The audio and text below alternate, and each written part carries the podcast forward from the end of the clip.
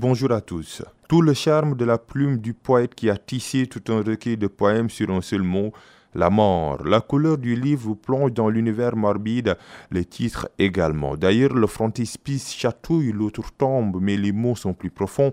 Dombridi pour un poète qui aime le silence, célèbre la faucheuse, honore le cimetière et béatifie le tombeau. Du berceau à la tombe, le poète écrit pour faire fuir les charognards, parce que les amuettes parle dans cet ouvrage. Ce n'est pas de l'horreur, loin de là. L'avertissement est une indication à lecteur. L'auteur leur demande de lire ce livre la nuit. D'après le poète, l'univers de la mort, aussi lugubre qu'il puisse être, devient sublime et lumineux sous la plume du poète qui le chante et le décrit le maudit et le glorifie. Mais parler de la mort, c'est aussi célébrer la vie et ses joies éphémères, qu'à vivre, c'est mourir à petit feu. Voici un livre qui emporte son lecteur en le plaçant face à la seule certitude qui vaille, le trépas. Il parle de la mort, PMC, puisqu'il ne parle de la vie. Un choix stylistique dans cet ouvrage qui souffle un vent de spiritualité dans le monde littéraire.